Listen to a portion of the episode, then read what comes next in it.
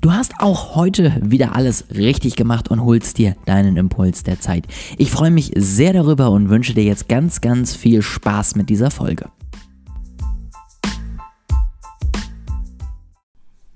Ich hatte vor ein paar Tagen ein sehr spannendes Gespräch, ein Call, ähm, zu dem Thema das Thema war irgendwie allgemein, was man so macht, Selbstständigkeit, wie entwickelt sich das Ganze, was passiert irgendwie bei wem und warum und hast du nicht gesehen. Also ne, ganz buntes Austauschen. Es ging irgendwie darum, was man denn davor gemacht hat, ja, also vor dem Business, warum, äh, wie es dazu kam.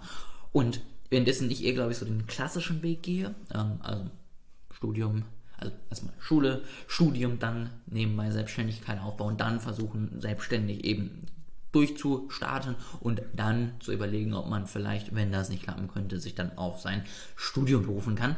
War mein Gesprächspartner eher einer ganz anderen Meinung, ja, also noch nicht mal Abi gemacht, einfach zack, vollständig in Selbstständigkeit gegangen, durchgezogen und damit auch erfolgreich, ja, also wirklich gut.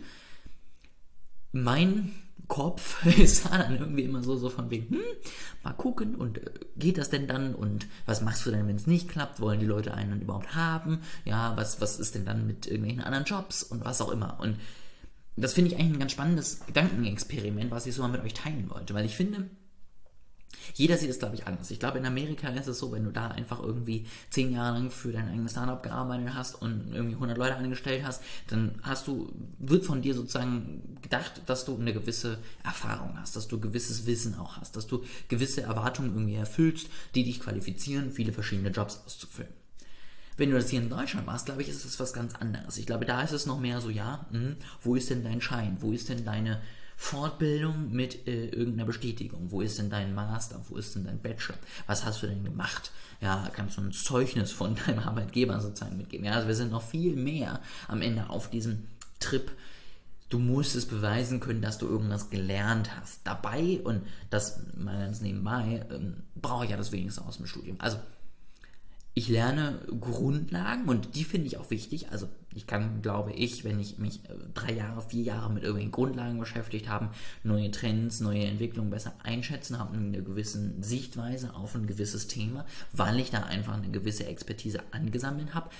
Aber das Daily Business ist zu 90, 95 Prozent nichts, was man im Studium gemacht hat. Das interessiert auch niemanden. Das interessiert niemanden, welches Modell ich gelernt habe und warum das super toll ist, wenn man das sozusagen irgendwie nutzt, sondern der Kunde in meinem Fall möchte immer das Ergebnis. Egal wie ich da hinkomme, egal ob ich vorher sieben Modelle anwende oder das aus dem Bauch raus entscheide, solange das Ergebnis stimmt, ist der Weg dahin komplett irrelevant. Und deswegen bin ich gespannt, wie sich das entwickelt, weil ich glaube, wir gehen weg von diesem reinen ich muss einen Schein haben, ich muss irgendwie zwingend diese Ausbildungswege gegangen sein, damit ich irgendwas von mir halten kann.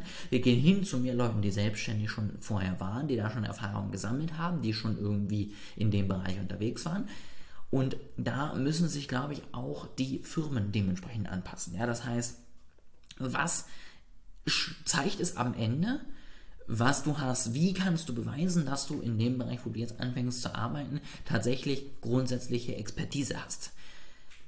Denn auch auf der anderen Seite vier Jahre lang selbstständig sein heißt noch nicht, dass man erfolgreich ist in allem, was man macht. Heißt noch nicht, dass man vier Jahre lang super erfolgreich war, sondern das heißt nur, dass man es vier Jahre irgendwie überlebt hat. Und das heißt auch nicht, dass man das Thema, was man vier Jahre lang gemacht hat, wirklich gut kann.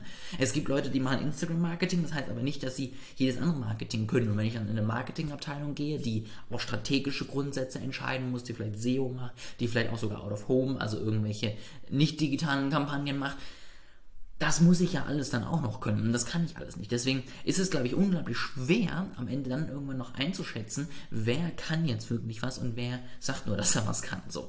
Das wollte ich einfach mal sozusagen diesen Gedankengang irgendwie mit euch teilen und möchte jetzt mal so ein bisschen die Kommentare eröffnen. Ja, also schreibt mir gerne ähm, auf Instagram in den Kommentaren eine Nachricht, was auch immer euch lieber ist. Wie findet ihr das? Wie seht ihr das? Was muss ich können, um zu beweisen, dass ich irgendwie für einen Job geeignet bin?